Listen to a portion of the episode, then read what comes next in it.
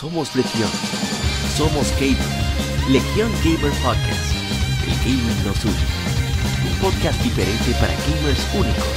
Noticias interesantes. Historia del gaming y mucho más para mantenerte al tanto del actual como del pasado. Porque todos jugamos. El gaming nos une.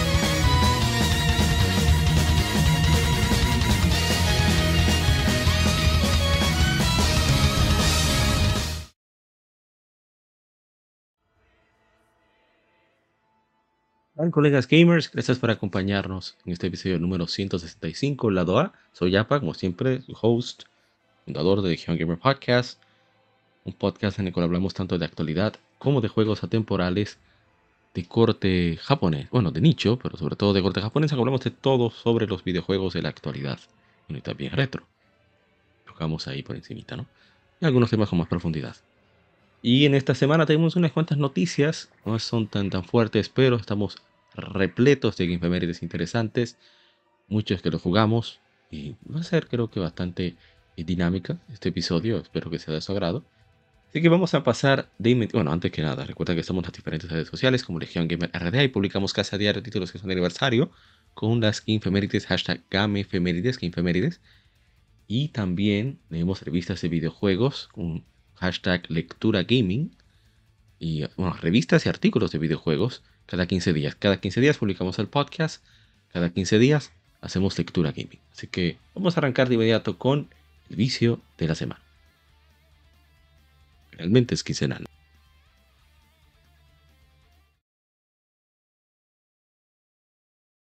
Vicio semanal. Comentamos los títulos y demos que jugamos recientemente.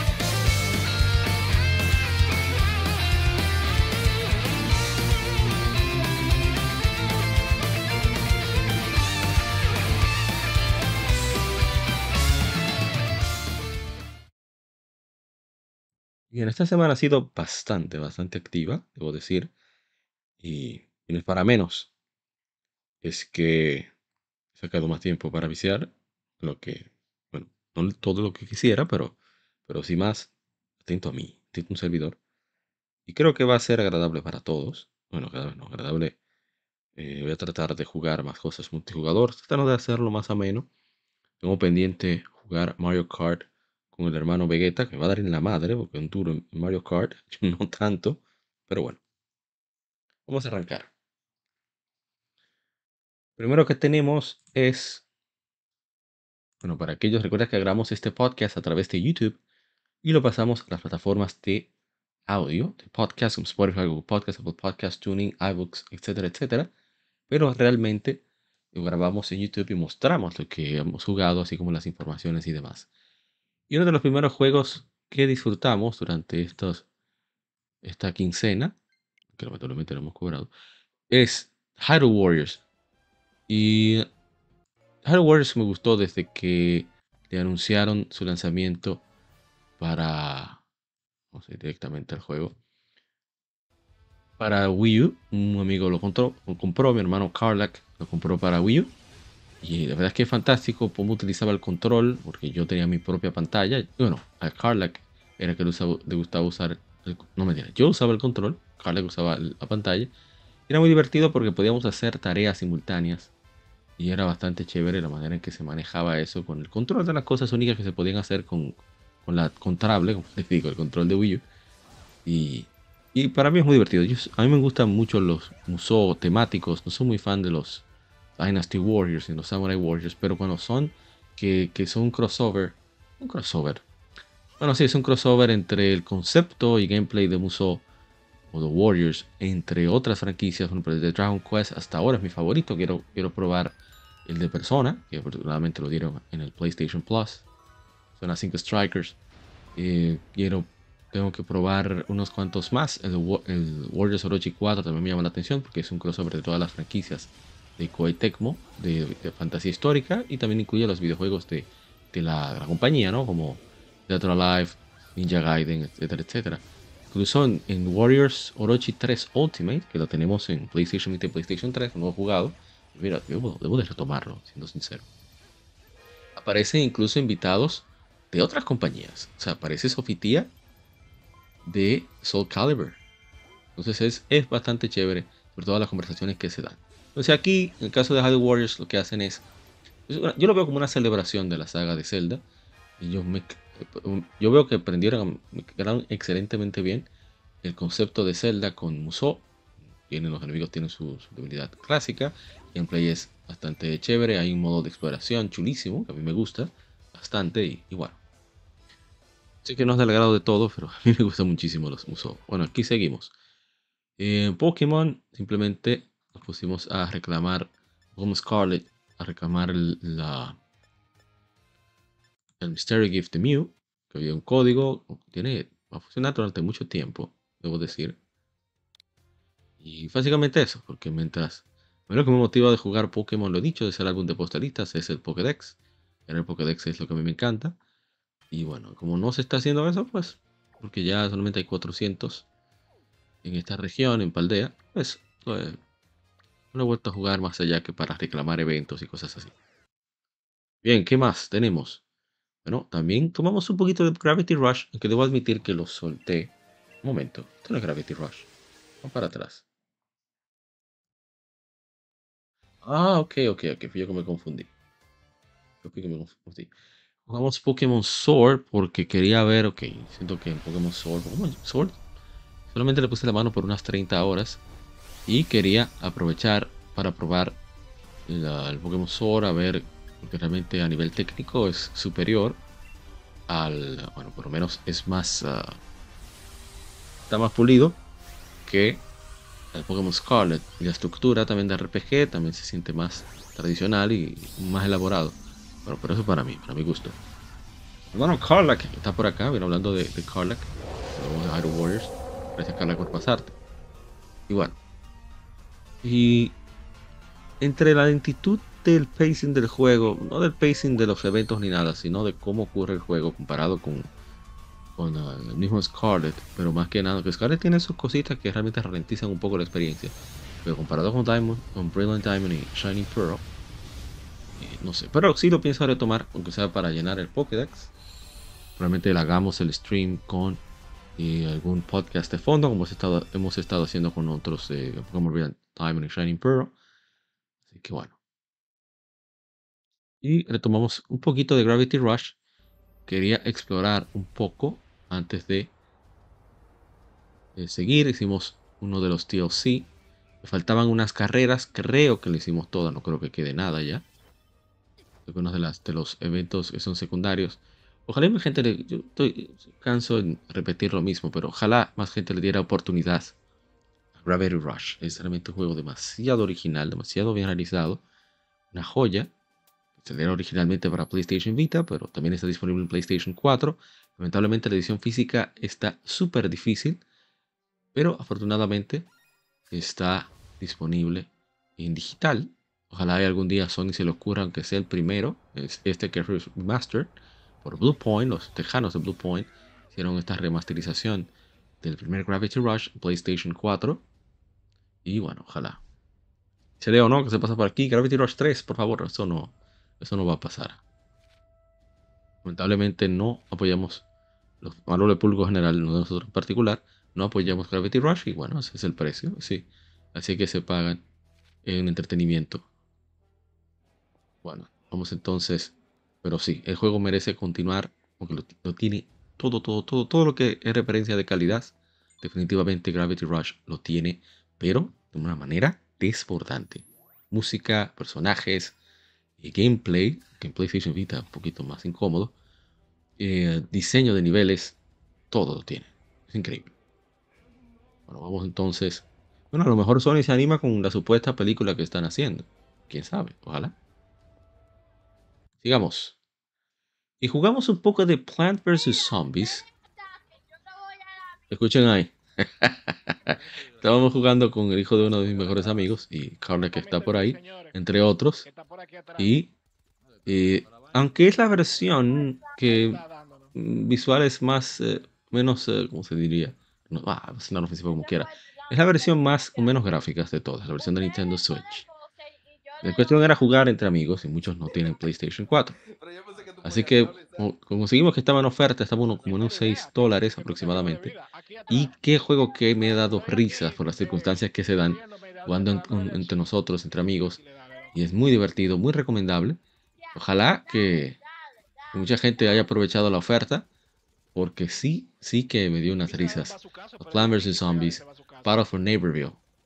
¿Qué, juego tan chulo.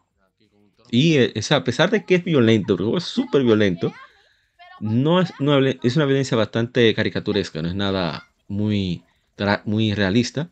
Y eso hace que, uno pueda jugarlo con personas de, cualquier edad. Eso lo hace muy, muy divertido.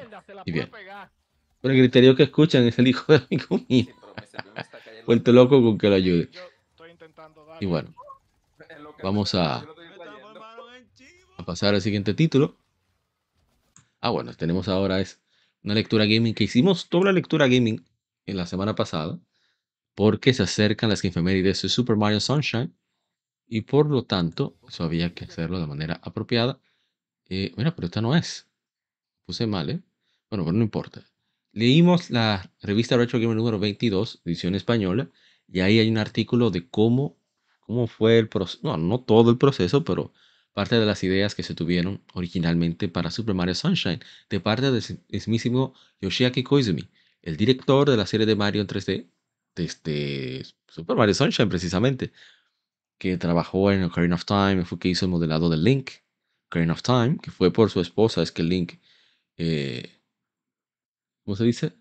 Tiene un diseño mucho más atractivo para las jugadoras, para las videojugadoras, porque la esposa dijo, venga, que ¿por qué todos los personajes de Nintendo son tan feos? No, no, no, no, hagan algo para nosotros, imagina.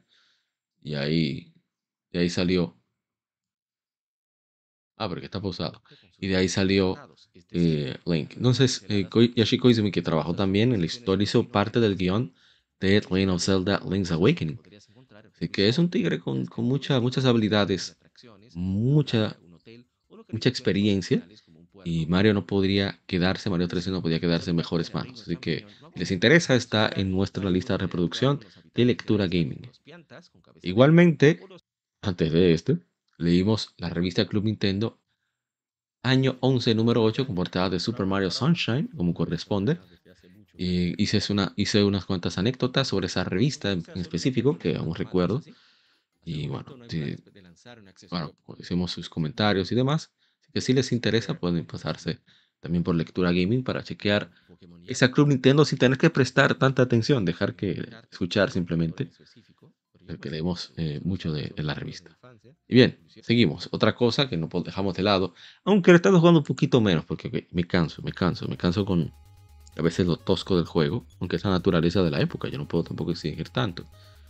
Pero eh, Mother, Earthbound Beginnings, excelente juego, me ha gustado mucho tengo que alejarme un poquito porque es un poco pesado. No digo pesado tanto por dificultad, sino que tú no tienes claro los objetivos y hay que estar constantemente eh, por ahí, tratando por allá. La manera de interactuar es bastante, eh, no voy a decir, no debería ser tosca, sino bastante de su época y lo hace un poquito más pesado del usual. Pero el juego es tan bueno que no importa, eso se sobrepasa estamos enfrentando unos jaguares. Bueno, seguimos. Ahí tenemos, creo que es el último. No, no es el último. Jugamos un poquito de Mega Man Battle Network, Legacy Collection, el primer juego, estamos jugando el 1. Y el juego, a mí me encanta Battle Network, he aprendido a apreciarlo todavía más con el pasar del tiempo. Y ojalá hay más gente y le dé chance. Yo estoy esperando a ver si aparece en oferta la versión física de Nintendo Switch para también tenerlo en Switch. Creo que merece, juego que merece Double Deep. No necesariamente significa que lo vaya a jugar, simplemente quiero tenerlo también en Switch, que es la plataforma más popular de este juego. Mucha gente asocia Mega Man Network con, plataformas de Nintendo, yo respeto eso, pero no sé, creo que sería una ventaja si la versión de Switch tiene multijugador local. No sé si lo tiene, creo que sí. Es de suponer que lo tiene. Eso le daría mucho más eh, perdurabilidad con el tiempo. Porque eh, la versión de PlayStation 4 solamente está limitado al online. Lo pasa también con muchos de los, esos juegos multiplayer. Que yo los compraba en PlayStation Vita precisamente por la razón de que eh, en PlayStation Vita hay multijugador local. Lo que quiere decir que voy, a, voy a poder seguir disfrutándolo con otra persona en local, aunque sea muy difícil que aparezca, pero algo es algo. Y ya por último, estamos jugando Mega Man Battle, eh, Mega Man, Pokémon Brilliant Diamond. Estamos buscando, y estoy emocionadísimo con Brilliant Diamond porque me ha dado lo que me, gusta, muchísimos Pokémon por atrapar, llenar mi álbum de postalistas de Panini, que Panini no nos patrocina ni nada, pero a mí me resulta muy divertido, entonces hay que estar en underground, tierra, siempre constantemente buscando cosas, buscando mystery shards, pequeños y grandes, con el fin de hacer, eh, eh, canjearlos por slates, unas tabletas ahí, que precisamente tienen forma de los Pokémon según su origen. Por ejemplo, el Rainbow Tablet es muy similar al cartucho de Pokémon Gold. Y bueno, para mostrarle quién será ahí. Eh, tú insertas la tablet en un pedestal, el Slate o como se llama. Fíjense, es un juego, un, cartucho de Pokémon Gold y aparece Pokémon favorito de mi hermano Carlac, que es Ho, el pavo real ese con muchos colores. Y eh, un trabajo, trabajo atraparlo, debo decir. Pero me, ha encantado.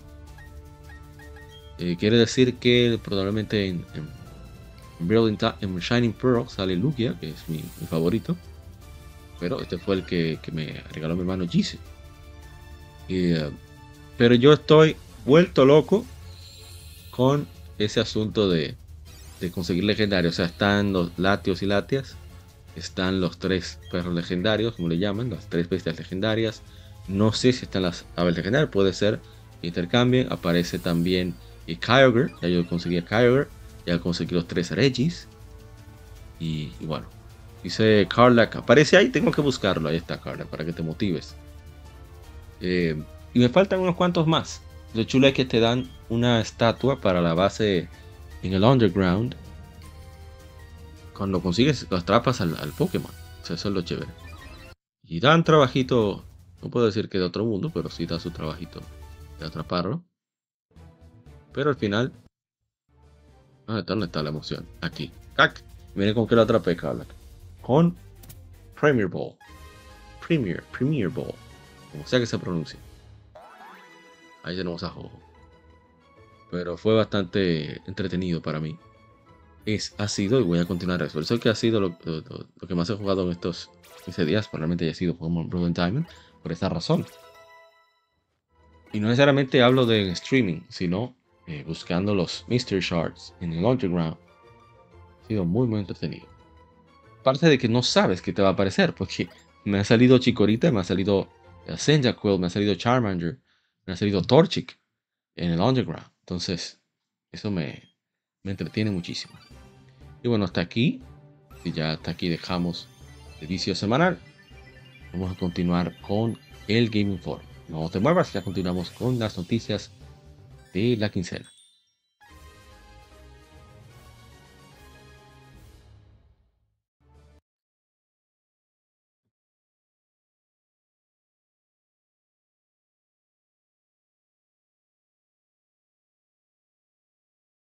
Gaming Informe. Las noticias de la semana debatidas y comentadas.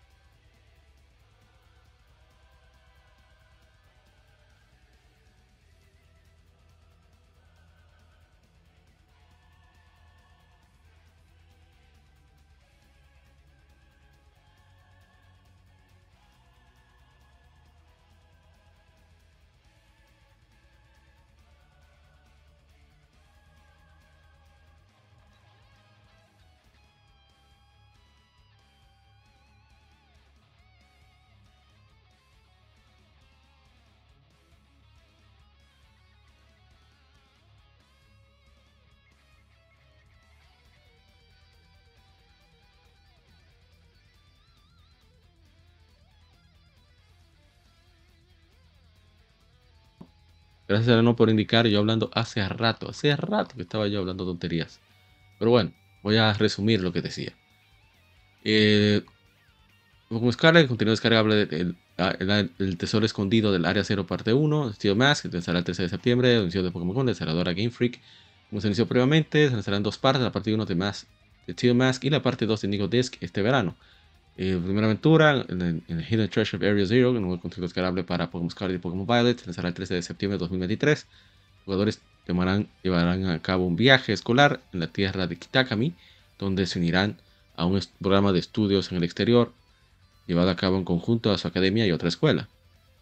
Jugadores se podrán esperar conocer nuevos conocer Pokémon encontrados en la región de Paldea, mientras descubren misterios detrás de un viejo cuento de hadas de Kitakami. Entonces habrá un evento especial in-game de Get Mew Mewtwo. Tenga Mew Mewtwo que se a cabo en Pokémon Scarlet y Pokémon Violet, marcando el debut del Pokémon legendario Mew y el legendario Pokémon legendario Mewtwo en la región de Paldea. A partir de hasta el 18 de septiembre de 2023, los jugadores podrán añadir a Mew a su equipo al entrar el password Get Your Mew. O sea, G-E-T-Y 0 U-R-M-E-W en el menú de Mystery Gift. Aparte de eso, habrá un evento de Terror Raid Battle que se llevará a cabo el 31 de agosto de 2023 hasta el 17 de septiembre de 2023. Y, en este evento podrán retar, se podrá retar y capturar a Mew con la marca del más fuerte. Gracias de nuevo Leonor por indicar que no se escuchaba. Bueno, mira, no está disponible el video. Wow, qué extraño. Está muy extraño. Vamos a ver. Uh, qué interesante. Dio removido por. ¿Será que Nintendo lo removió? será. Saludos, King Azuokra. Bien, vamos entonces a pasar a la siguiente información. Para acelerar, ¿no? Bueno, es sobre Pokémon, no vamos a mover de Pokémon. Y bueno, la Pokémon Company, la Game Freak, han lanzado un trailers Pokémon Scarlet, Pokémon Violet. Y bueno, introducen al Pokémon Poltergeist. Y bueno, eh, vamos a ver escuchar, no sé si poner o escuchar el video. Bueno, no importa, no voy a embromar con eso. Vamos a dejarlo ahí. Vamos a continuar con la siguiente información. Y es que la editora THQ Nordic la desarrolladora Black Forest Games han anunciado Teenage Mutant Ninja Turtles The Last Running para PlayStation 5, Xbox Series y PC. Eh, ¿Quién es el último Ronin? En un futuro, un Nueva York eh, acabada por, por, uh, por, por, por, combate, por guerra, un único sobreviviente de las tortugas embarca en una misión sin esperanza buscando justicia por la familia que perdió. De las mentes de los creadores de The Teenage Mutant Ninja Turtles y basado en el comic book, en el libro de cómic mejor vendido, eh, evento de cómics de Eastman, Watts, Bishop, Delgado y los hermanos Scorza, y la adaptación oficial a videojuego de Teenage Mutant Ninja Turtles The Last Ronin. Vamos a ver el anuncio oficial. Nickelodeon, THQ Nordic. Hay que bajar un poquito de resolución. Ninja Turtles. Basado en el mejor evento de cómic mejor vendido. Eh, creadores. Eh, cuatro velas. Uno que van a pagar tres. Ahí está. Uno.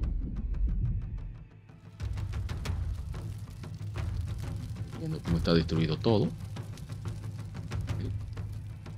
Segunda vela parece que otro más se fue, pero esta vez con fechas. Pero eso das running. Mira qué interesante. Hmm. Parece que sale mal este estudio. Ah, bueno. Iba a decir que estoy interesado, pero eso, no, es un merengue sin letra. Pensé que iba a haber acción. Y ojalá salga bueno, ¿eh? Que nos sorprenda como sorprendieron a todos la gente de Avalanche Games con, uh, con uh, estoy diciendo que voy a tener la misma calidad, pero que nos sorprenda gratamente como sucedió con el Howard's Legacy. A mí me gustaría que, se diera esa sorpresa, que el estudio crezca ¿eh? con, esta, este proyecto, que sea algo que se tome muy en serio y con mucha pasión, porque nadie creía en Batman Arkham Asylum, debo decir, absolutamente nadie. Por la mala fama que tienen los juegos de licencia, hasta que comenzaron a salir los, los trailers de gameplay. Ahí se acabó el relajo. Y bien, sigamos entonces más información. Pero ya se anunció, ojalá de verdad que salga bien. Seguimos. La siguiente noticia.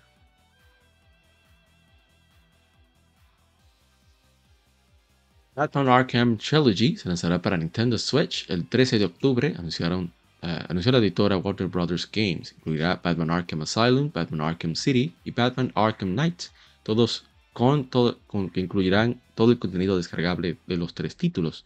Cada título será porteado por Turn Me Up Games, desarrollado por Rocksteady Studios. Ah, bueno, eso no hay que leer esos juegos, pero ojalá y salga. Pues no tengo preocupación alguna por Arkham Uh, Asylum ni Arkham City. A mí que me preocupa es Arkham Knights. Lo que tendrán que hacer, tendrán que hacer un gran trabajo de porteo para que salga como merece. Por lo menos que corra bien el Switch. Ese juego que visualmente al sol de hoy, ese juego me deja loco. Es muy bien, juego bello. Oh, ¿qué pasa aquí? Espera, espera, un error, un error técnico de culpa mía. No fijarme. Ahora sí. Y ya salió un trailer oficial de East 10 Nordics. Contiene, presenta a los, protagonistas, al aventurero Adol Crestin, por Yuki Kaji, y su compañero, la princesa pirata Karja Balta, cuya voz interpreta Lin, quienes viajan juntos. El centro de muchos, muchas escenas involucrando a los dos personajes, incluyendo al pueblo, eh, a la gente que conocen en el puerto, eh, en el puerto a Karnak, combates con enemigos conocidos como Grigers, y una mujer misteriosa llamada Lila que le da a Adol consejos a través de una concha marina y más. X Nordics saldrá para PlayStation 5, PlayStation 4, Nintendo Switch el 28 de septiembre en Japón y el resto de Asia. Y bueno, hemos ido suficiente, así que no importa, vamos a darnos este trailer. La música está, poco no falla ahí, no hay. No creo que lo tire completo, pero por lo menos a tirarnos unos 40 segundos. Lo que entendí es que no importa dónde me lleve el mar, que él se emociona. Más o menos fue lo que entendí. Mira, a mí me lo estaban diciendo la al principio, pero en 3D está fantástico. Está amenazando de muerte a Dol. Vamos a explorar Ovilio, eso fue lo que entendí. El combate de barco se ve muy emocionante y más cuando explicaron todo el sistema de mejora que puedes hacer con el barco. Está genial. Y ese gameplay de transportarse de esa forma, yo creo que eso es lo que se llama diseño por adaptación. Es decir, ese gameplay cambiar de un par. Ahí está el queridísimo Doggy, el mejor amigo de Aaron. Mira que ya te ven los ojos las emociones de todos los compañeros. Karen Percha, es uno de los compañeros. Rosalindo, Rosalind Raspberry. Usted es el nerd su papá es comerciante loco. Pero todos vuelven parte del crew, ¿eh? Bueno. Decía que me parece muy interesante todo el asunto de, la mejora del barco y que me parece que ellos adaptaron el juego a solo dos personajes precisamente por adaptarse a Nintendo Switch. Nintendo Switch es la plataforma principal, una de las plataformas principales el desarrollo de hecho por el mismo Falcon. Y afortunadamente, por lo menos en cuanto a lo visual, se ve bastante bien, se nota la mejora. Y el gameplay y se ve muy muy interesante esa mezcla de de cómo le llaman ellos me olvidó. Las habilidades que utilizan. Pero sí sí yo estoy súper súper emocionado. Con esos son los breakers que van a ir a fastidiar a, la gente por ahí. Está muy interesante esa ahora esa adaptación de del mundo nórdico. Mira, dijo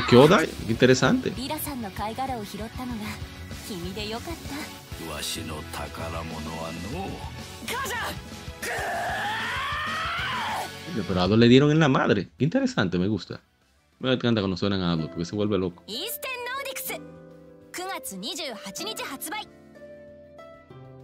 La edición de colección en la armadura clásica de Ado que trae la versión japonesa. La edición de colección en la mochila edición limitada también. Ahí está Falcon, la mejor compañía, no hay forma. Digo, para mí, claro. Y bueno, después de esta de tanta alegría en ese trailer, para mí, claro está. Vamos a pasar a una noticia que es un poco más lúgubre. Y es que Microsoft cerrará el marketplace de Xbox 360 el 29 de julio de 2024, anunció la compañía. partir del 29 de julio, los usuarios ya no podrán comprar nuevos juegos o contenido descargable o otro contenido de entretenimiento en la tienda de Xbox 360 o la consola o la marketplace de Xbox 360 en navegador. Los usuarios podrán todavía comprar títulos retrocompatibles, entre comillas, de Xbox 360, los juegos de Xbox original, de contenido descargable a través de Xbox One, Xbox Series y Xbox.com, así como continuar descargando y jugando los juegos que ya tienen en Xbox 360, Xbox One y Xbox Series a través de la alegada retrocompatibilidad. Entonces, 18 eh, de noviembre marcará 18 años desde el lanzamiento de Xbox 360. Fue una consola que definió una generación invitó a muchos a saltar al gaming por primera vez y conectar con amigos alrededor del mundo. Pero con los años hemos escuchado historias de jugadores que encontraron un amor por toda la vida de juegos, iniciando con Cameo. Cameo. ¿En serio va a mencionar Cameo? No, no, no, pues yo no voy a leer más. ¿Qué pasó? Así no. No, no, no.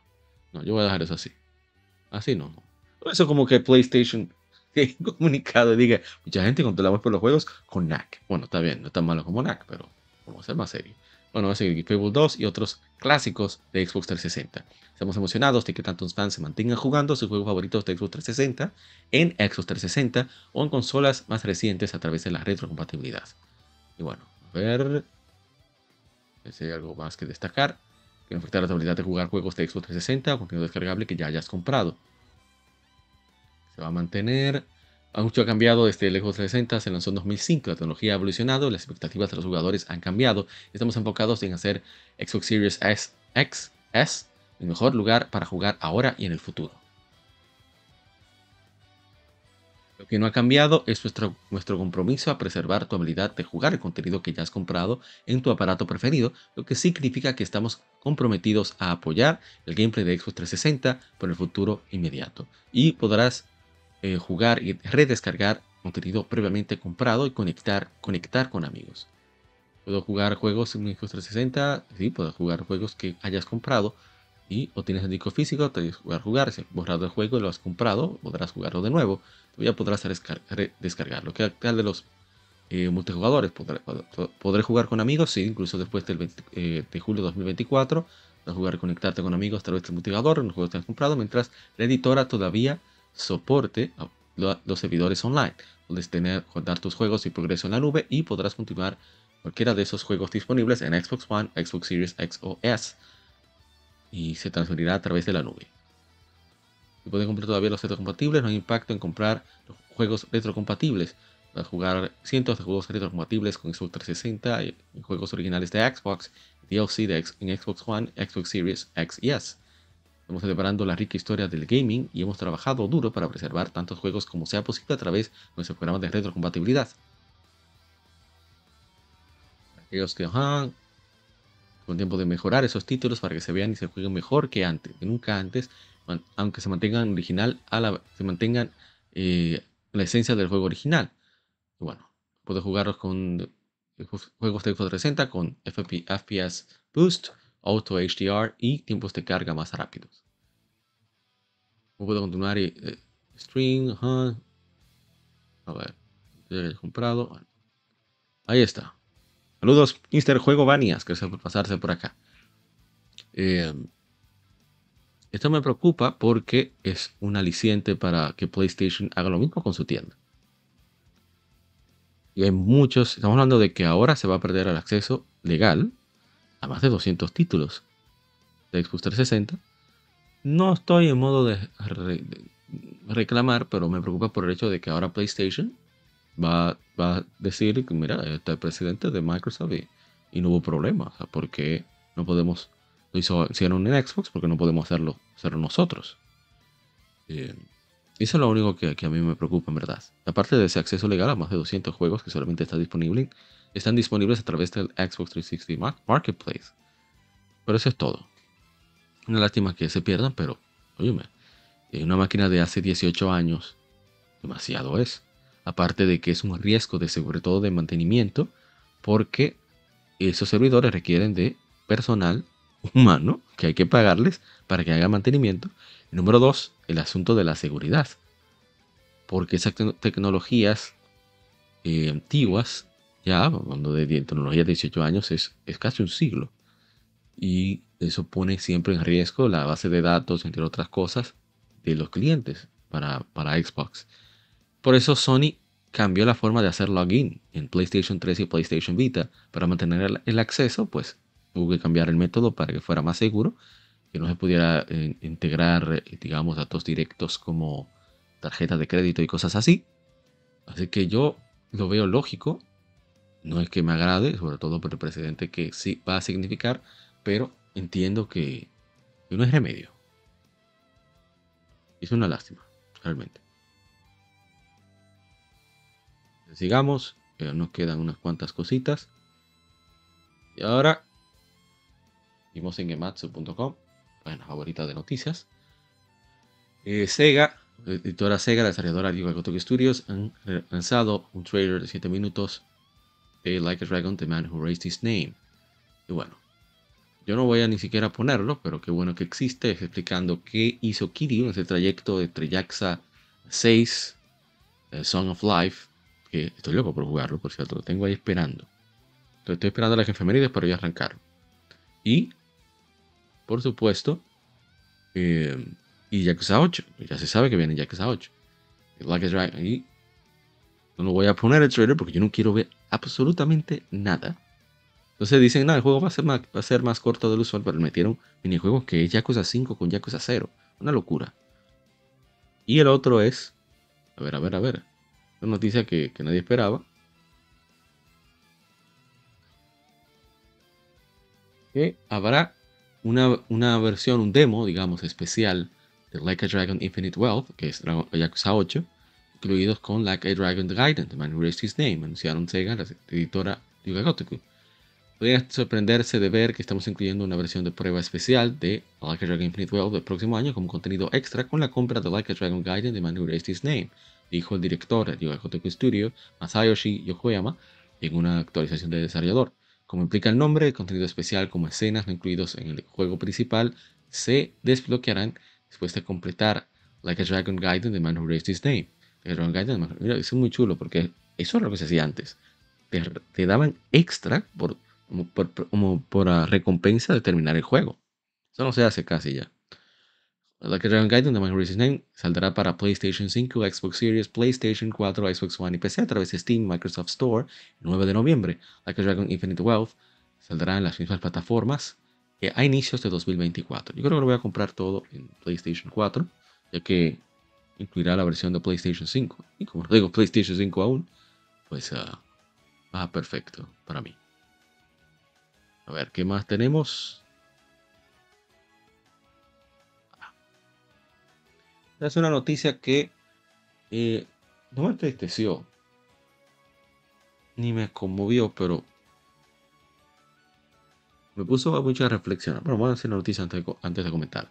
Charles Martinez, la voz original de Mario, se retirará de grabar voces para los juegos de Mario y se moverá a un nuevo rol de embajador de Mario, anunció Nintendo. Vamos a leer el mensaje completo.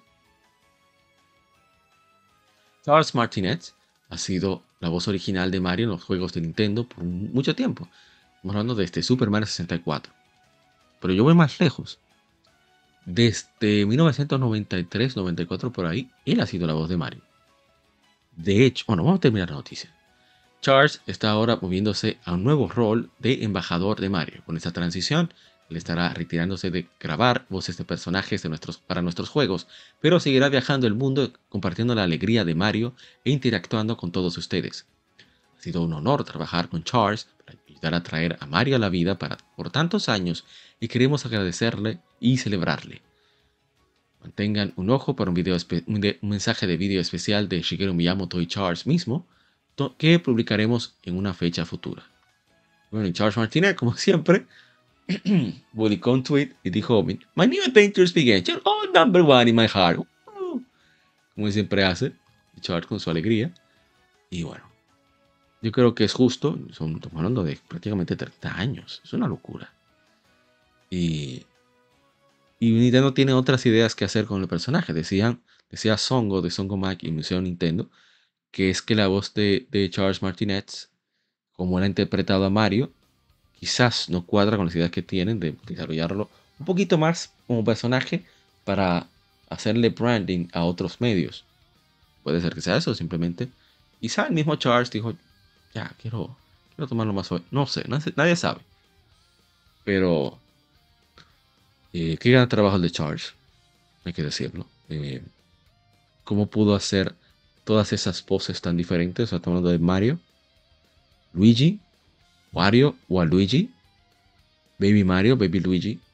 ¿Cómo pudo darle toques diferentes que tú puedes identificarlos simplemente con escuchar quién es quién? eso es fantástico. Sí, Mario. Mario. No, no puedo imitar a Wario, pero. Luigi. O Luigi como más ñato. Como decimos aquí en República Dominicana. Desde la nariz, hablo más de, es más nasal. Wario es mucho más de, de la ver la voz de Wario. O sea, cómo él pudo crear esas voces. Eso es fantástico. Solamente la idea. Entonces, por esta razón, yo no pensaba hacer lectura gaming la próxima semana. De verdad que no. Voy a tomarme un pequeño descanso. Pero quizás el fin de semana o inicios de semana, o sea, lo voy a hacer, pero no estoy seguro si para inicios de semana o para el fin de semana, voy a, vamos a leer una, un artículo especial que hiciera la revista Retro Gamer, edición española. Le hice una entrevista a Charles Martinet, la voz de Mario, explicando cómo, es, cómo es su proceso para grabar, etcétera, etcétera, cómo consiguió el papel. Va a ser muy interesante y, espero que me acompañen en esa lectura gaming, que creo que va a ser bastante divertida. Voy a tratar, a tratar de hacer las voces. No, no va a salir, solamente me sale un poquito la de Mario y ya. ¡Oh, sí! ¡Mario! Oh. Vamos a ver qué otro más tenemos. Oh, esto es importante, esto es una noticia importante.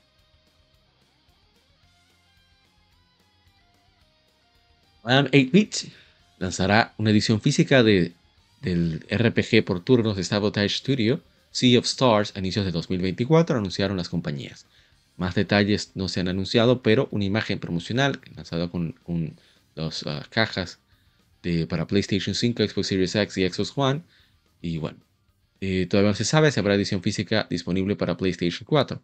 Sea of Stars saldrá digitalmente para PlayStation 5, Xbox Series, PlayStation 4, Xbox One, Nintendo Switch y PC a través de Steam el 29 de agosto. También estará disponible a través PlayStation, del PlayStation Game Catalog para catálogo de juegos de PlayStation Plus para PlayStation Extra y PlayStation Premium. Bueno, Plus Extra y PlayStation Plus Premium. Y también para Xbox Game Pass para, para Xbox y PC. Así que ahí está, los fans de este juego. El demo está disponible en, todos los, en todas las plataformas, no está seguro, a ver si, si te interesa. Yo tengo que ponerme en eso, yo estoy muy lento con los demos. Pasa que cuando tengo la oportunidad de jugar, prefiero irme de lleno a lo que tengo pendiente, que me interesa jugar, a probar el demo de cualquier, de de cualquier demo, ¿no? No solo, digo, porque indie, no, no, cualquiera, no, no, me he centrado en eso, pero sí, sí, definitivamente está en mi radar. Así que ya veremos cuando salga cuáles son las condiciones para conseguirlo. ¿Qué más tenemos? Uh, está muy interesante. Y es que Sega lanzará la actualización final para Sonic Frontiers el 28 de septiembre. Anunció la compañía como parte de la noche de apertura en vivo de la Gamescom 2023. La actualización contendrá nuevos, nuevo contenido de historia, nuevos retos y la habilidad de jugar como Tails, Amy y Knuckles. Ahí está. Sonic Frontiers está disponible ahora para PlayStation 5, Xbox Series, PlayStation 4, Xbox One, Nintendo Switch y PC a través de Steam. Esta actualización tengo entendida que gratuita. Está muy chulo. Vamos a, ver un poquito. Sé que su grito me tiene harto. La Sonic Team.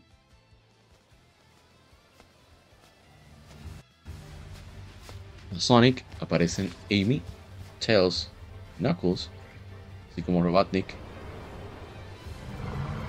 enfrentándose a un enemigo. Dale, ahí Sonic se transforma en Super Saiyan, bueno, en Super Sonic. Sonic se va a enfrentar a ese monstruo.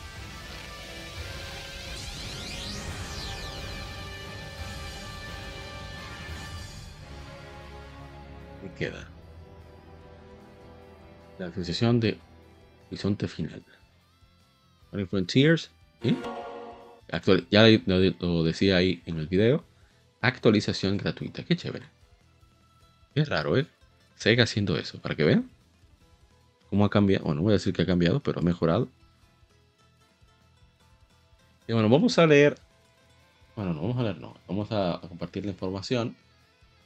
Y es que Grand Blue Fantasy Relink se lanzará para PlayStation 5 y PlayStation 4 a través de, y a través de PC a través de Steam. Bueno, en PC, perdón, a través de Steam. El, primero de febrero de 2024 anunciaron las, las editoras Cygame y la desarrolladora Cygames Osaka. El juego estará disponible en, estándar físico, deluxe y ediciones de coleccionista, así como en digital, igual eh, cantidad de conexiones. Exit distribuirá la edición física en América, mientras que Plyan se distribuirá en Europa. Y bueno, ahí está. los eventos de Rollins llevan en Saga Grand en Skydome, reino cielo de Saga Grand, donde las islas están resguardadas criaturas poderosas conocidas como las bestias primarias, Primal Beasts, y el viento lleva cuentos, historias de una organización secreta conocida como la Iglesia de Avia, o Avia, qué sé yo.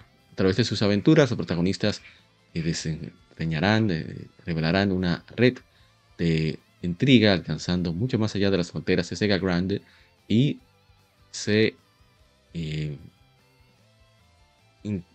involucrarán en, en la pelea por, un por el destino del reino del cielo mismo. Ahí están los personajes. Ran, Ojita. ¿Dónde sale Ojita? Ahí tenemos a Lyria. Y a, y a Burn. A mí me encanta Burn. El anime que está en, Netflix es muy, muy chulo. A mí me gustó bastante. Muy entretenido.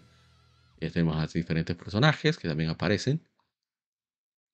Ese juego me llama mucho la atención. Está en mi radar, definitivamente. No sé si de pre-order, pero me llama, me llama mucho la, la atención. A ver. edición estándar, 60 dólares.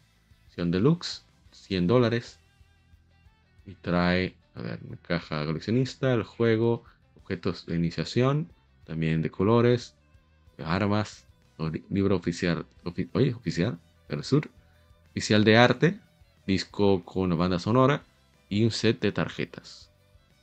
Y la edición coleccionista trae una figura de un dragón, parte de a ver. Es a Charm, Sort of Chaos. Ah, pero trae eso también, ¿no? Y ahí un, una figura de estatua de Proto Bahamut. Ahí está. Y en digital. Bueno. Ah, está muy chévere. Bien, entonces. Vamos a pasar a la siguiente información. Vamos a leer solamente un poquito de una entrevista que le hizo. Le hizo Gematsu. Ah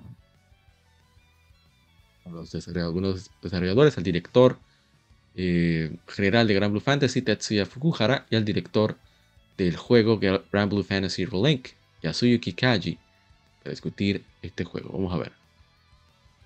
Entonces, en 2016, tuvieron varios retrasos, incluso cambiaron de desarrolladores de Platinum Games a Games Osaka. Que qué pasó en ese largo periodo de tiempo. Y bueno, Tetsuya Fukuhara explica Platinum Games al inicio eran contratistas que culminaron eh, y que estaba culminando y cosas organizacionales que necesitaban para ser construidas. Así que el hecho de que paramos el desarrollo con Platinum Games no fue negativo en absoluto. No hubo ningún tipo de desacuerdo o nada, nada eh, por el estilo.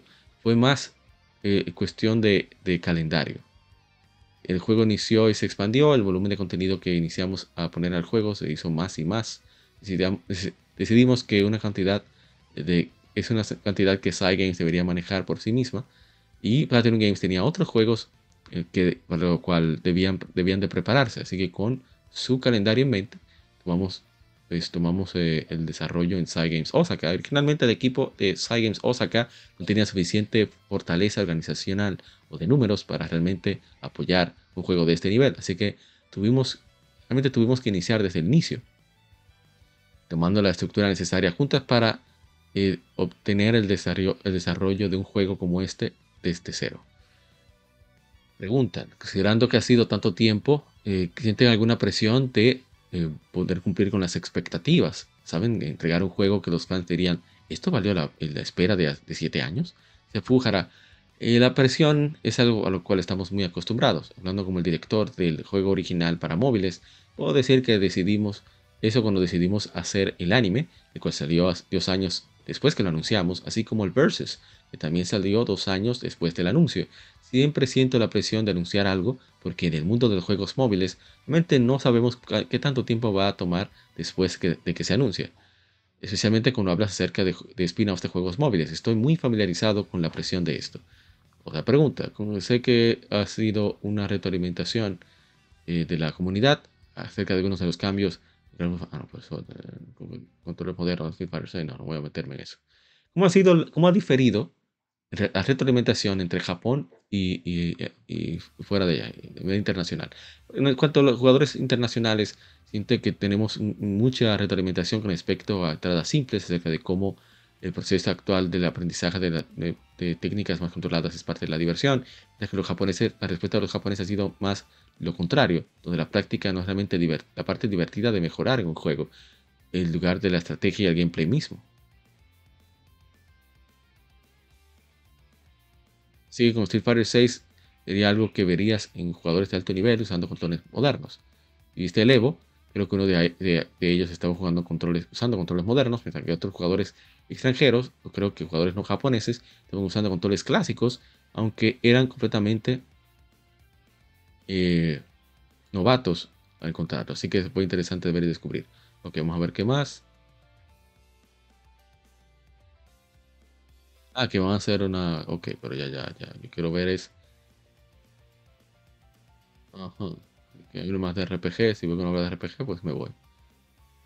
Sigo buscando. El flujo del juego. Ok. Oh, pues, ok, director dice, contra otros hubs de los cuales viajar, creo que los trainers quizás sugieren que puede haber más ahí, pero no quiero espolear nada aún.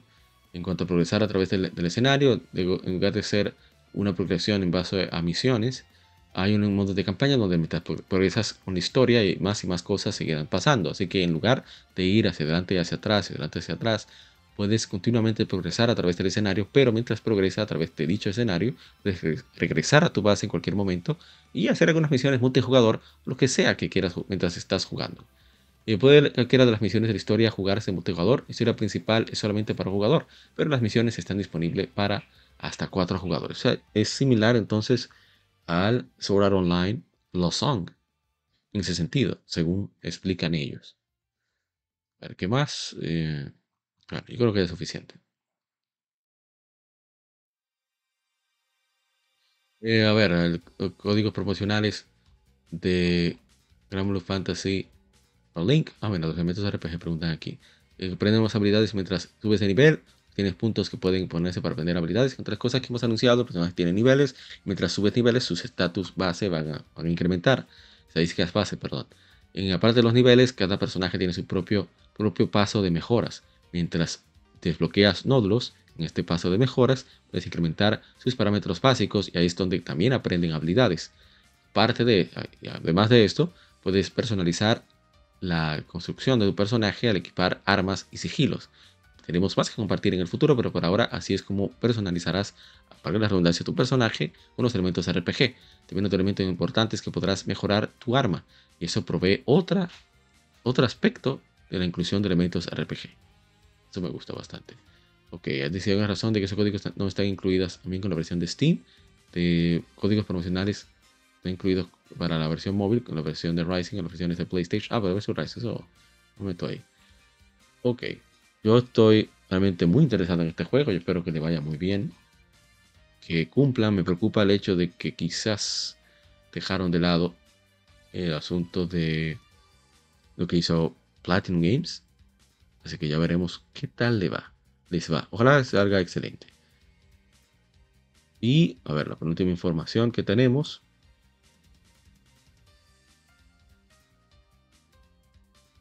Es que Age of Empires 4 Anniversary Edition, bueno, Age Empires 4, edición de aniversario, ahora está disponible para Xbox Series y Xbox One.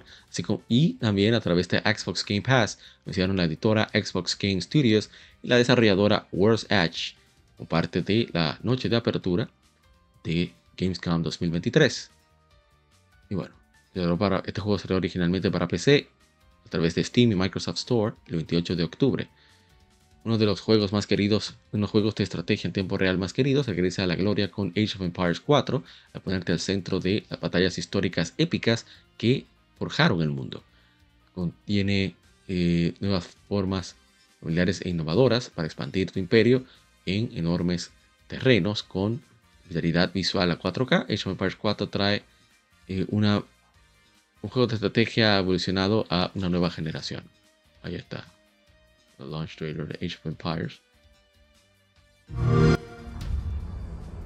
A ver un poquito. Yo no soy muy fan de este género, pero mejor juego de estrategia de simulación en tiempo real. Es bastante bien. Recuerdo que lo jugaba en PC. Sí, sí, yo iba a jugar a PC un poquito. Una versión gratuita. imaginado para Xbox. Controla tu imperio con pulso de un botón. Es bastante divertido hacer las cosas. Pero si te has probado el género eso no es para mí definitivamente. Pero los tácticos por turnos, bueno, no todos. Están alineando ahí.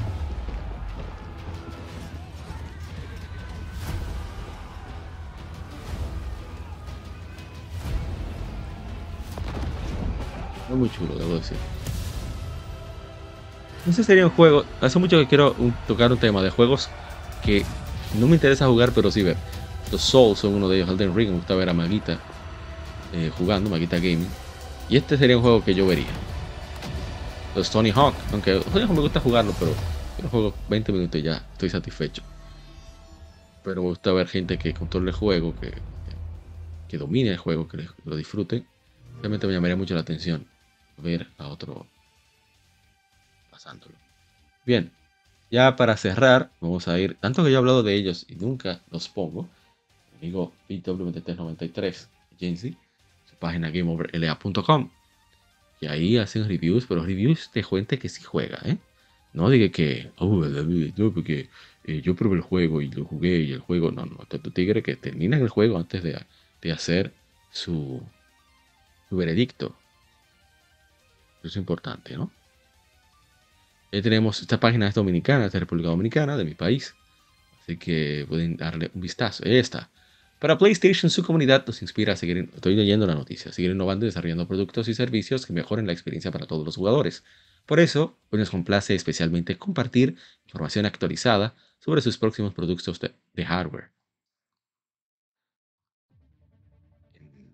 Presentamos, dice el tweet de PlayStation Latinoamérica, presentamos PlayStation Portal Remote Player, auriculares inalámbricos PlayStation Pulse Explore y auriculares inalámbricos PlayStation Pulse Elite.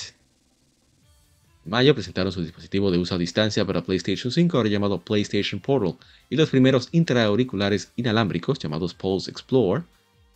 Son esos, ¿no? Hoy nos complace compartir más detalles sobre estos productos y presentar los nuevos auriculares inalámbricos tipo diadema para PlayStation Pulse Elite. Tanto los Pulse Elite como los Pulse Explorer ofrecen audio sin pérdidas de baja latencia desde PlayStation 5 y PlayStation Portal mediante nuestra nueva tecnología inalámbrica PlayStation. Ahí está. Los Pulse y los Pulse Explorer pueden conectarse simultáneamente a un dispositivo compatible con PlayStation o un dispositivo compatible con Bluetooth. Mientras juegas en PlayStation 5, podrás responder instantáneamente llamadas y escucharlas a través de estos Pulse Explorer. Y bueno, Ahí debo decir que fue decepcionante lo de PlayStation Portal porque es, si fijan la primera letra P, ups, esa es mi intención, PSP y no sé, te queda corto, ¿no? No sé cómo le irá, yo trato de ser un poco neutral con esto de los aparatos, aunque no sean para mí. Era un review reciente de Armor Core 6. ¿eh? Ahí ya, para que chequen ahí, el 9 de 10 el review. More Core 6 Bars of Rubicon. Hay más, ¿eh? Muchos reviews por ahí. Dense su vuelta en gameoverlea.com. Pero como decía, fue muy decepcionante lo de. Sobre todo el precio, a 200 dólares, me parece una locura. Ese juego debió, eso debió salir en máximo 150. Exagerando. El precio ideal hubiera sido 120. ¿Por qué? Solamente sirve para streaming. Entonces, un aparato para streaming que esté al mismo precio de, Nintendo Switch Lite hace ver atractivo a Nintendo Switch Lite, en mi opinión. No tiene sentido, pero Sony sabrá su estudio, y hicieron su estudio de mercado y sabrán cómo se comporta el cliente mucho mejor que yo. Pero creo que yo no soy cliente de eso. Definitivamente. Creo que 200 es demasiado. A 100, bueno, yo lo hubiera pensado un poquito, 120 tal vez. Porque yo uso el, PlayStation Vita para Remote Play, pero PlayStation Vita me sirve para jugar juegos de PlayStation Vita también. Pero bueno, cada quien.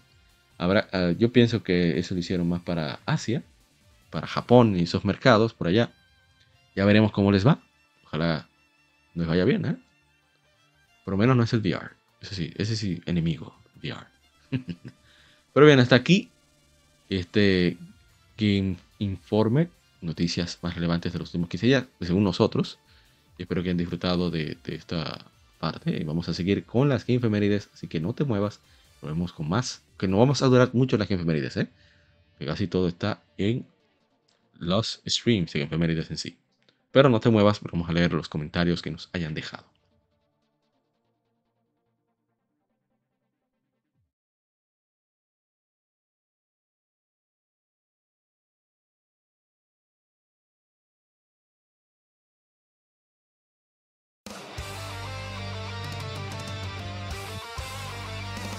Para revivir los grandes momentos y títulos del videojuego clásico, no dejes de escuchar cada mes Modo 7 Podcast. Ven y recuerda con nosotros entre análisis retro, datos y anécdotas la época dorada del videojuego. Sin micropagos ni pases de temporada, solo puro amor por el pixel y el polígono. Modo 7 Podcast, la retroaventura comienza ya.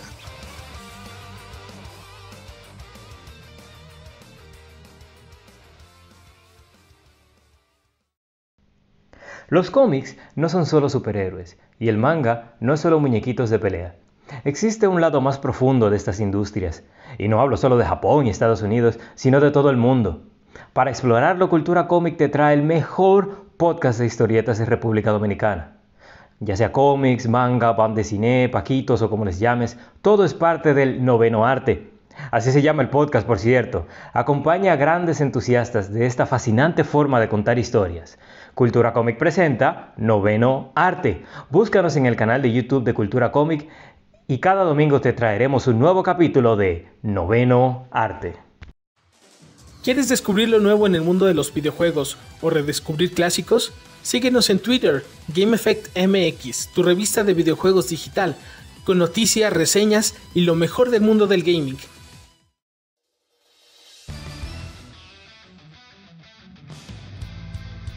Legión Gamer Podcast, el gaming nos une. Somos un podcast enfocado en videojuegos que converge actualidad con las noticias más relevantes y títulos que experimentamos entre episodios, sobre todo aquellos de nicho, discutiendo temas atemporales con invitados, así como juegos de aniversario quincenalmente, conjugando datos concretos con la opinión de quienes participan. Estamos en redes sociales como Legión Gamer RD no olvides revisar hashtag GameFemérides para dejar tu opinión de tus títulos favoritos para que participes en el programa. O en Lectura Gaming, donde leemos revistas o artículos especializados en videojuegos en vivo a través de YouTube. Actualidad y atemporalidad gaming en un mismo podcast. Legion Gamer Podcast. El gaming nos une.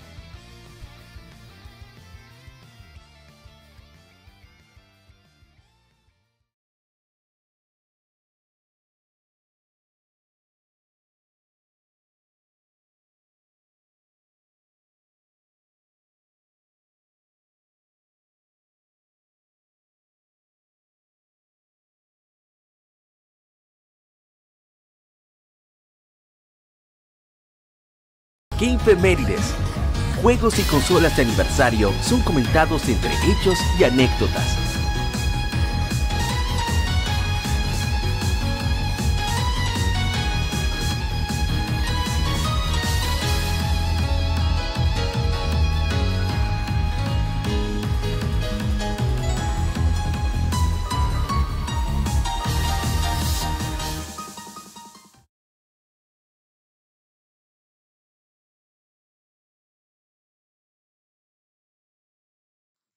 Aquí estamos con las efemérides, comprando juegos de su aniversario.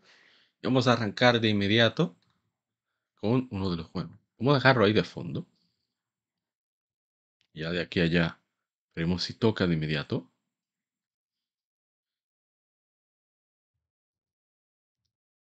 Buscar información. Vamos a rápidamente. Pero mírame tradicional. Ah, no, aquí está, perfecto. Hace 10 años se lanzó en América Tales of Celia, un RPG de acción lanzado exclusivamente para PlayStation 3. tercera entrega principal de la serie Tales, fue desarrollado por Namco Tales Studio y publicado por Bandai Namco. El juego se lleva a cabo en un mundo ficticio llamado Maxia, donde los humanos y espíritus etéreos viven en armonía. Sigue a Jude Matthews y Amela Maxwell, quienes escapan de oficiales del gobierno después de sabotear un arma de destrucción masiva conocida como la Lanza de Krasnik. El tema central es Yoruginaki Shinden no RPG literalmente RPG de convicciones inquebrantables. Es uno de, mis, juegos, es mi Tales of favorito hasta el momento. Eh, comento mucho sobre él eh, en, este stream de Infemérides. Me fascina, me encanta. Eh, tengo que ver si lo repito, pero no me falta mucho para sacar el platino. Creo que un día de esto me pondré en eso. No sé cuándo, pero lo pienso hacer porque realmente me, me encantó el juego. Tiene muchas muchas cosas que, que me, me, fascinan de, los RPG de acción. El protagonista es genial. Bueno, ya comento eso mucho en, en los diferentes. en, ese stream de efemérides. Dice Laura 3099, qué juegazo, tremendo Tales of, fue el primero que jugué. Dijimos, excelente introducción a la saga. Tenemos algo en Facebook, creo que no, y usándola con tablet para esos fines. Vamos entonces de inmediato al que sigue.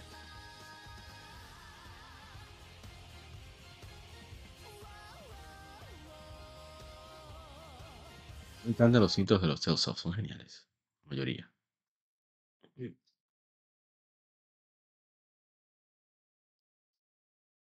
Bueno, Tales of a Tales of. Hace 15 años se lanzó Tales of Vesperia, RPG de acción desarrollado por Namco Tales Studio y publicado por Bandai Namco para Xbox 360, la décima entrega principal de la serie Tales. en Europa fue lanzado por Atari. Un port expandido fue lanzado para PlayStation 3 al año siguiente en Japón, pero no vio luz en Occidente. Esta versión sería lanzada para PlayStation, er, se lanza para PlayStation 4, Xbox One, Nintendo Switch y Steam bajo el título Definitive Edition. El gameplay es similar a Tales previos, mostrando una nueva versión del conocido Linear Motion Battle System, así como introduciendo nuevos elementos como tableros de puntuación online. Vesperia sucede en el mundo de Terca Lumireis, usa una fuente de energía llamada Blastia para todas sus necesidades, incluyendo crear barreras de protección alrededor de sus ciudades. La historia se enfoca en Yuri Lowell, un ex soldado imperial que forma un gremio llamado Brave Vesperia para ayudar a una noble llamada Estelle que encuentra en una misión bastante chévere el juego. Yo no lo conocía, o sea, sí lo conocía en su época, pero no tenía Xbox 360. Un amigo consiguió el juego, lo jugó un poco, me encantó lo que vi, visualmente es muy chévere. Eh, es encantador el juego, tiene mucha personalidad. Los personajes se esposan con sus características, eh, eh, se acaparan con sus características, no demasiado, bastante bien. Y Yuri es un protagonista que, aunque es ve medio rarito, es realmente chévere. Y su personalidad es, es muy particular y, hasta el perro, el perro me ha encantado, Repeat. Es chéverísimo. Y la verdad es que no lo continúo porque estoy tratando de no. Ya estoy en, lo que debería, ahora que lo pienso. Debería de. Pero no, no, Voy a centrarme en lo que tengo pendiente ahora mismo. En Cat Quest. vamos a hablar de él ahora. Me atrapó no lo he soltado desde que lo probé en enfermerías. Pero este es uno que fácilmente le, le doy durísimo. Que me ha encantado. Me ha fascinado. Ok, vamos a ver, tenemos comentarios. A ver, a ver, a ver. Instagram nos dice eh, King Azuokra. Qué racita de juego. Gracias le decimos con algo muy bueno aquí en República Dominicana. Y bien, hace 20, 20 años se lanzó en Japón eh, Final Fantasy Crystal Chronicles para GameCube. Que voy a ver si lo consigo en PlayStation 4 pronto. Estoy antojado de, ese jueguito desde hace mucho. Me encanta ese juego, ¿eh? me fascina. Para mí de los mejores multiplayer que se han hecho. Aunque hay que ver cómo lo perciben la mayoría, porque cada época se percibe de manera distinta, ¿no?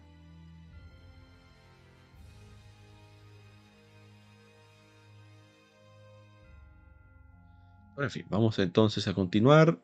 Ah, aquí llegamos al que mencioné. Adelante, como siempre.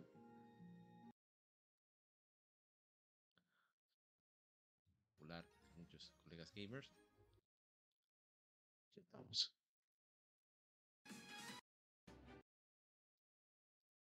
Hace años se lanzó Cat Quest, un RPG desarrollado por el equipo de Singapur Gentle Bros Games, publicado por P-Cube Games fue recibido con reviews positivas de críticos profesionales. Cat Quest es un RPG de acción que se juega con perspectiva desde arriba similar a Dragon Quest, la cual es la base del juego. El juego sucede en un mundo abierto, en un reino llamado Felingard. El jugador toma el control de un gato antropomorfo que se lanza a una misión de rescatar a su hermana secuestrada. El jugador contiene combate en tiempo real, dungeon crawling y progresión de equipo. Eh, dice, a ver, antes de Dice mi hermano, bienvenido, Méndez. Mi primer juego cuando compré Nintendo Switch. Esperando a ver si sacan una tercera entrega. Bueno, olvidé responderle, pero sí viene eh, Pirates, Pirates, no sé cómo se pronunciaría, of the Caribbean, Cat Quest. Creo que eso va a venir bastante chulo también. Eso de verdad que me sorprendió. O sea, testigo, yo había escuchado sobre él muy buenas cosas, pero lo vi en oferta en PlayStation Store, como unos 3 dólares por los dos juegos, o sea, el primero y el segundo, 3 y 3, por ahí, 3 y 4, algo así. Dije, pero vamos a darle chance. Y esperé precisamente a, a estas y dije, vamos a aprovechar. Yo siempre uso las quinfemérides como excusa para probar juegos. Yo quedé, error. Ese fue un gravísimo error. Don decirles que tengo aproximadamente por lo menos debo llevar más de 20 horas desde entonces. O sea, ha sido una locura total. Porque me ha atrapado, porque es tan sencillo pero tan satisfactorio que la verdad es que no lo pienso soltar hasta que lo termine. Esa es la realidad. me gustó mucho. Luego continuaré con la segunda parte día de estos. Y bueno, veamos, vamos a pasar al siguiente. Vamos a ver un poquito de gameplay. Entonces decía, el gameplay me, me encantó es ese aspecto del tac tac, o sea, se siente muy bien dar los golpes. Y también sientes cuando te suenan. Y el uso de la magia es tan sencillo, cada magia tiene su ventaja, desventaja. Por ejemplo, el fuego, pues aparte de hacer daño y crear vulnerabilidad de defensa para los enemigos, estoy todavía tomando el timing. Estoy, estoy atrás con el timing ahí al principio, pero ya lo tengo más eliminado. Pero me da mucha risa cómo aprovecha muchísimas cosas de gatos. También eh, hacen mucho juego de palabras para eh, hacer referencias de cosas gaturas. El perfect partner, para decir paw, paw, es la pata en inglés. Es fascinante, eso me, me ha gustado muchísimo manera de grabar como el gato simplemente se tira. ¡Pa! sí, eso me, deja de dar muchísima risa. Y bueno, vamos entonces a pasar al siguiente. Podcast, el gaming nos une. Esta vez vamos a ponerlo por aquí al principio. Ahí. Hace 27 años se lanzó en Japón Farm Story Bokuyo Monogatari, Monogatari, conocido en Occidente como Harvest Moon. Es un RPG simulador de granja desarrollado por Amcus para Super Nintendo Entertainment System, Super Famicom en este caso, el juego lanzado inicialmente por Packing Video en Japón, siendo distribuido por Natsume en América y por Nintendo en Europa. La versión europea se distribuyó con localizaciones, localizaciones a francés y alemán. Es la primera entrega de la serie hoy conocida como Story of Seasons, cuyo nombre anterior era Harvest Moon en Occidente. El juego fue relanzado en Satellaview, Nintendo 3DS, Wii, Wii U y Nintendo Switch. Yasuhiro Wada fue el productor del juego. El último juego en el que trabajó había sido el Magical Poppin', se inspiró de su infancia en el campo y la serie de juegos Derby Stallion, ya que Wada deseó hacer un RPG sin compar. Lo logró, hizo muy bien. El juego inspiró a toda una generación de juegos de, granja. Me llevó al otro nivel. Debo decir que me pareció interesante, aunque no hay como ningún indicativo de dirección a tomar, eso es realmente muy particular este juego, pero bueno. Voy a, continuar. A ver. Nacho Pre nos dice eh, que es parte del podcast de mis amigos de Nación Gamer 809. En ese podcast, amigo Natural Pre en, en Twitch. Eh, dice, el juego que inspiró todos los simuladores de granjas y hasta el mismo Stardew Valley, que se ha vuelto una tendencia entre miles y miles de personas. Sí, sí, sí, definitivamente. Una inspiración directa. Creo que el desarrollador lo ha comentado, que, bueno, querían Stardew Valley, no había Stardew Valley, hizo ese Stardew, y que Stardew Valley. Harvest Moon, no había Star, Harvest Moon, bueno, pues ahí está. Hizo su propio Harvest Moon. Excelente. Pero me gustó, me pareció muy interesante el primer Harvest Moon. Muy... Cómo puedes estructurar todo, puedes configurarlo sin ningún tipo de, prácticamente, bueno, sí tiene consecuencias, pero no es una penalización tan directa como en otros juegos. Hace 29 años se lanzó Breath of Fire en América. Parece que es. Sí, sí. Eh, uno de mis RPG favoritos de, Super Nintendo, definitivamente. De terminarlo, he tomado todavía más cariño. Dice el, el agente Cobra sabrosura en la portada. Sí, la portada. Puse la portada japonesa sin querer, ¿eh? Y la gente Cobra ahí aprovechó. Seguimos. Hace 28 años se lanzó Ninja Gaiden Trilogy de NES. Dice Ariel Sánchez de Gamecast, podcast también, un podcast dominicano de Guerra Films, de Guerra Films. Dice, no fue buena esa. Gamecast RD. ahí, muy interesante las conversaciones que siempre tienen. Tiene Ariel Sánchez ahí. A ver, ¿qué más?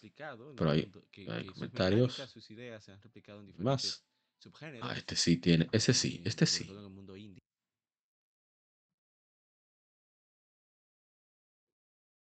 Cuando hay la versión de PlayStation.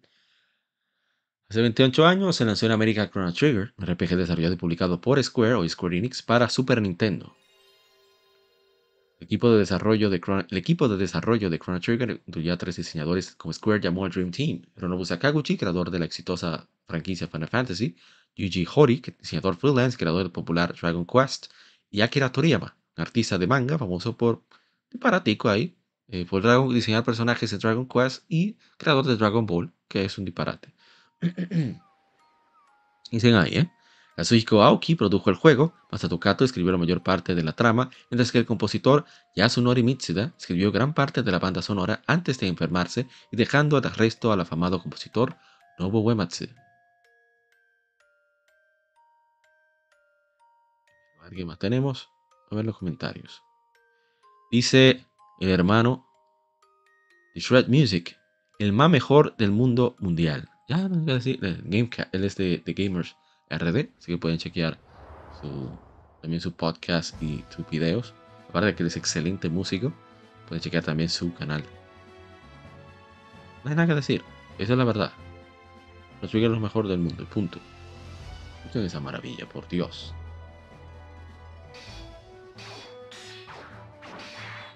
No voy a subirlo más de ahí. Después no voy a poder configurarlo. Pero me encanta, me encanta. Bueno, ya hablé de eso en el, en el streaming efemérides. Me acuerdo que fue en, Super, en PlayStation. La peor versión, pero. Pero literalmente, o sea, yo tenía que sacar el disco, poner al PlayStation que se enfríe, soplar el disco para que también se enfriara. Un desastre. Y aún así, quedé loco. Fascinadísimo. Qué joya, Chrono Trigger. Lo máximo. Simplemente lo máximo. Y bueno, hay más detalles y cosas así. Están ahí en el stream de Infemérides, que ahí estamos explicando.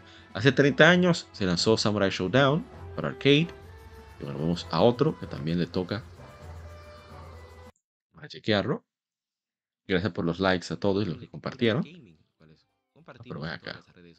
Bien, vamos a arrancar aquí. Aquí.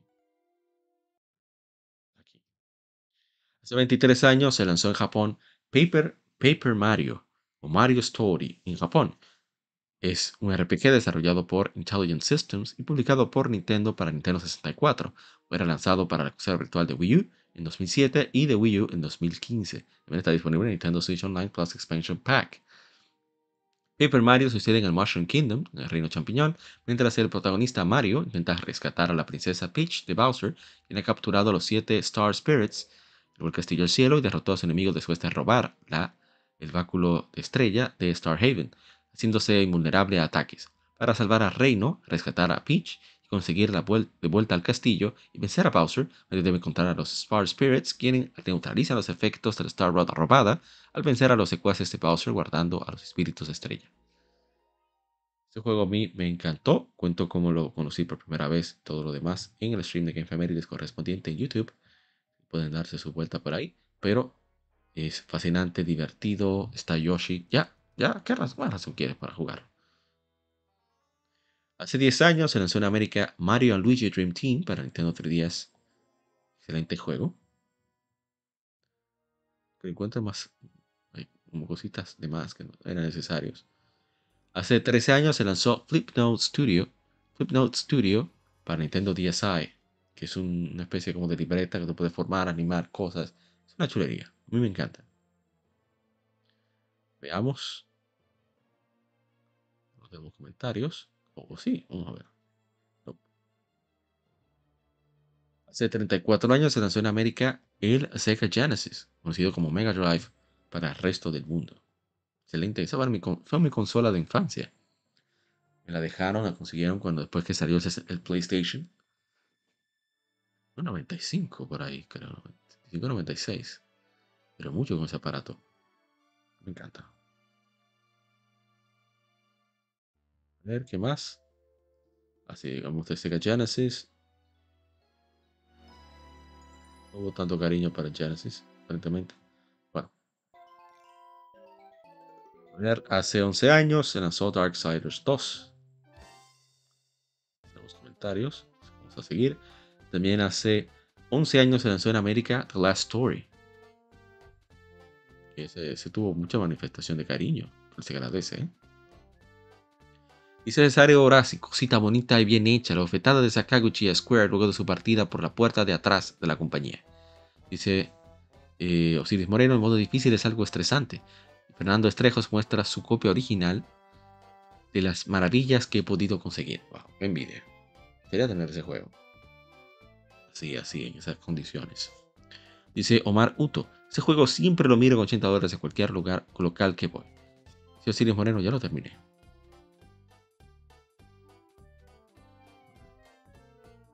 comentarios en Instagram. No. A mí me encantó de la story lo que pude probar. Bien, este tiene también, así que vamos allá.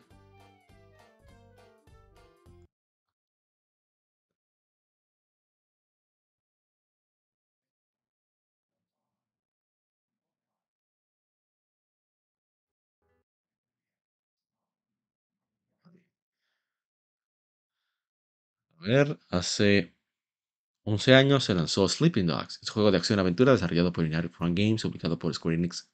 Fue originalmente lanzado para PlayStation 3, Xbox 360 y Windows. Sucede en el Hong Kong contemporáneo, con la historia siguiendo a Wei Shen, un oficial chino-americano encubierto en, asignado a infiltrar a la organización de las tríadas On, On Yi.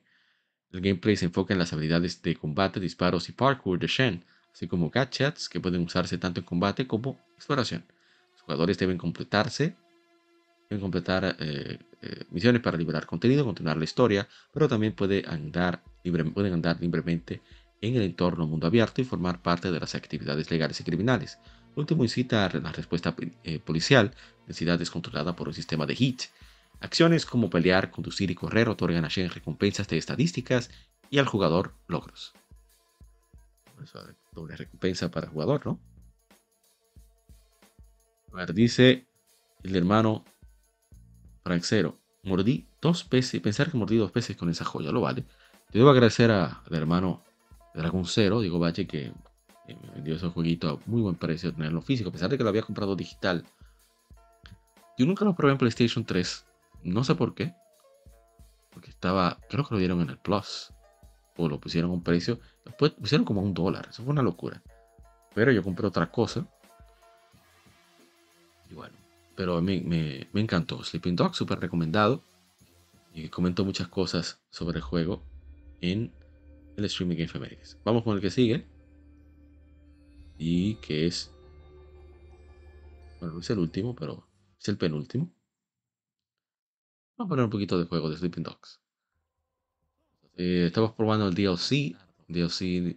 El primero no me gustó tanto porque quiere como mezclar cosas de terror. Entiendo que es para divertirse, pero yo no soy muy, no sé, como que la manera en que lo hicieron no me gustó tanto. Vamos a poner algo del juego en general. Podemos andar ahí, tranquilos. Eh, el, el, sistema de manejo eh, me gustaría que hubiera aprovechara más lo análogo de los de los gatillos de PlayStation 4. Imagino que en Xbox es igual. Como que la velocidad acelera demasiado el vehículo para mi gusto. Me gusta que haya ese control. Eso es algo que me fascina de, de, Grand, de Grand Theft Auto. Es como tú tienes un control absoluto de la aceleración del vehículo. Puedes ir tan despacio como quieras.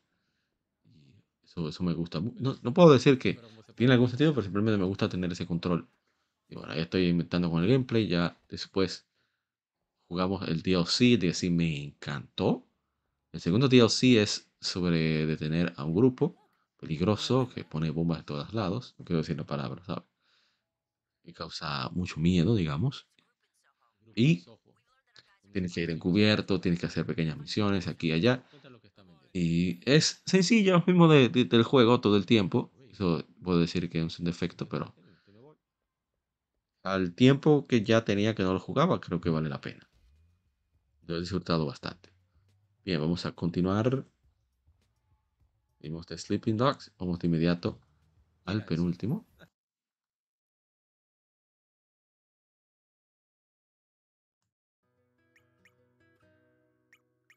Hace 23 años se lanzó en América Chrono Cross, un RPG desarrollado y publicado por Square o Square Enix para el primer PlayStation. Es alegadamente el sucesor de Chrono Trigger, que saliera en 1995 para Super Nintendo.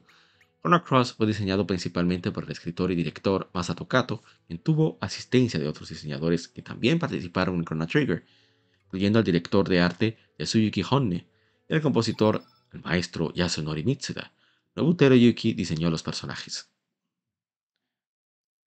Es muy chulo, Chrono Cross.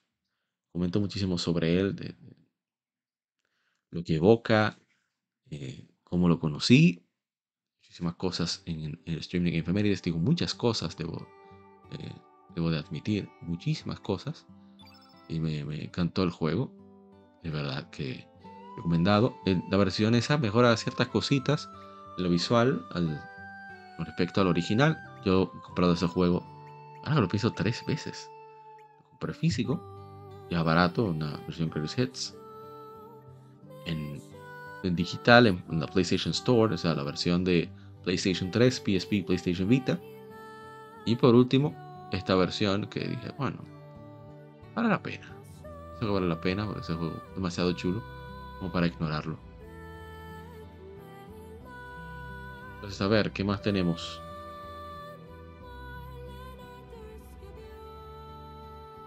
Comentarios a poner esa canción, pero vamos a poner el intro, porque el intro es uno de los mejores intros de la historia, debo decir. No hay manera. A ver, dice Walter Ramírez, digno sucesor de Chrono Trigger. Trigger, nah, yo no estoy en desacuerdo con, con él. No lo estoy. Creo que es un excelente juego, pero Chrono Trigger es otra cosa.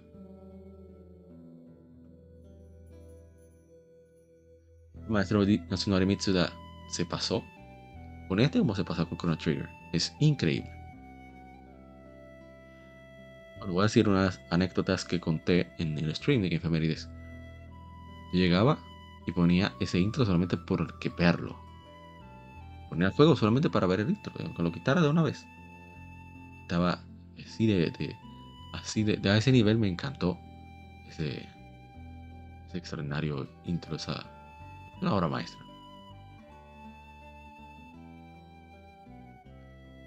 También salió hace 23 años en América Tenchu 2 Birth of the Stealth Assassins para PlayStation. Tenemos comentarios. Dice Angel, hermano, mi hermano Angel Mayer, mi segundo juego favorito de PlayStation 1.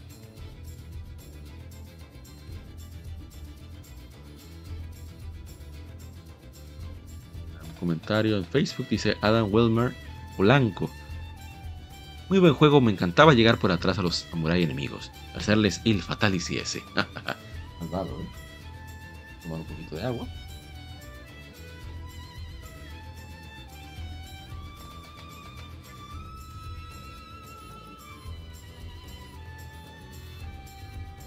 Bien. Hace 11 años se lanzó Dust Unleashed Tale, excelente RPG de los primeros juegos que dieron en Plus para PlayStation 4. Muy, muy buen juego. Los comentarios. Fascinante, ¿eh? Hace 6 años se lanzó Sonic Mania. Excelente plataformas 2D de Sonic. Increíble, muy bueno, muy muy bueno. Comentarios, pero sí varios likes y compartieron, que agradecemos eso infinitamente. Hace 24 años se lanzó Legacy of Kain Soul River para el primer PlayStation. Dice Manuel Jerez Urbino, de lo mejor que he jugado en todos los aspectos. Dice Paul Batista Laracuente, qué juegazo, men, de los mejores juegos de la historia. Tiene razón. Muy importante ese juego. Y ese juego no hay Uncharted. Muchísimas otras cosas. Veamos los comentarios. Se fue en Facebook, en Instagram nos dice Pozo Creativo, joyita de juego. Muchísimas gracias. Y ahora vamos al último de la tanda por lo menos por este episodio.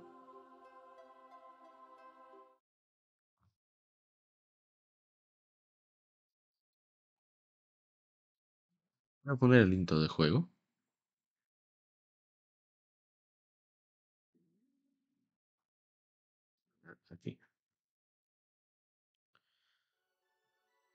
Hace 13 años. se lanza en América East 7. Es una eh, RPG ah, de acción desarrollada por Falcon y es la séptima entrega de la saga de Is. Originalmente fue podemos cruzar sin problemas gracias al Vamos a dejarlo. Vamos a poner el gameplay.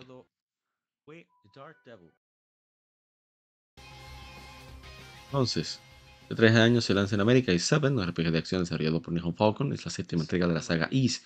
Finalmente fue lanzado para PlayStation Portable, realizado por para Occidente por Exit Games. El juego fue lanzado para Windows en China, que luego fue porteado por Exit Games para PC en todo el mundo.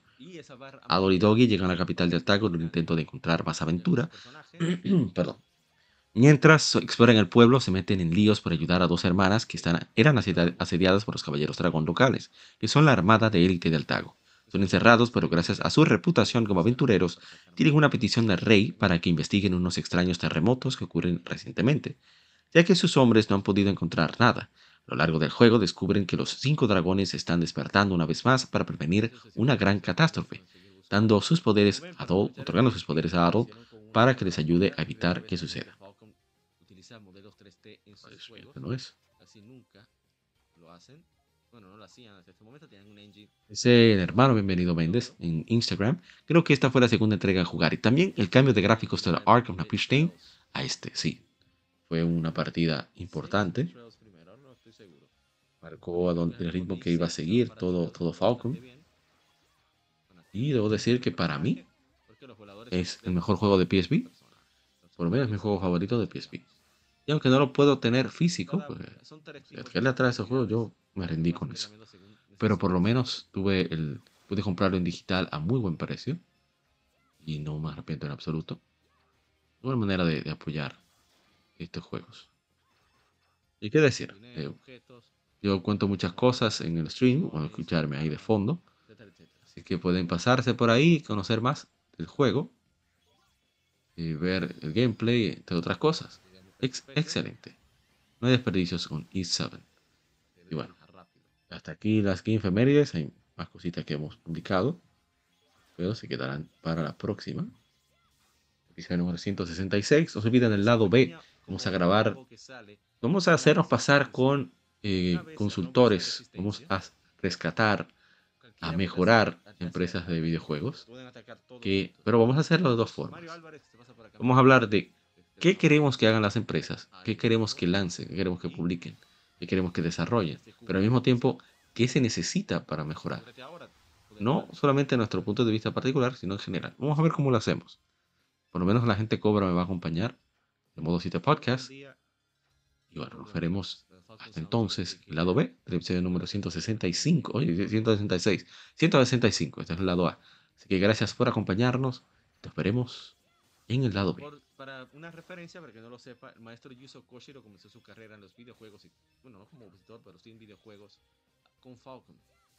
El primer is, muchas de las piezas de autoría del maestro Yuzo Koshiro. Acabas de escuchar el lado A. Continúa este episodio en el lado B.